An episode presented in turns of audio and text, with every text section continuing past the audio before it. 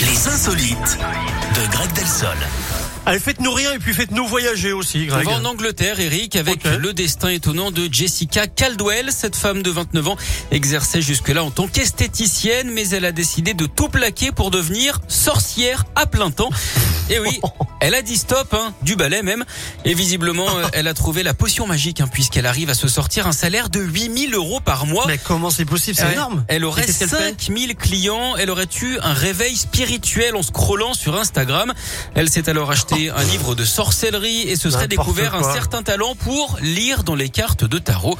Et ouais, d'ailleurs, est-ce que vous connaissez, Eric, le point commun entre les réseaux sociaux et les sorcières? Euh, non. Bah, les deux utilisent des filtres. Merci, c'est pas mal. Merci beaucoup. Greg, 8000 par mois, mais c'est énorme. Ouais, ouais, c'est pas mal. Ouais, Bah, c'est la franchement. moitié de notre salaire quand même. hein. Le vôtre alors. Hein. ah mince, il faut que je retourne voir la direction. Je me suis fait avoir là, j'ai l'impression. Alors, merci Greg. En tout cas, on se retrouve dans une heure. À tout à l'heure. À tout à l'heure. La suite donc Kalema avec Ondé Honda, Aden Foyer de Ballet Girls. C'est juste.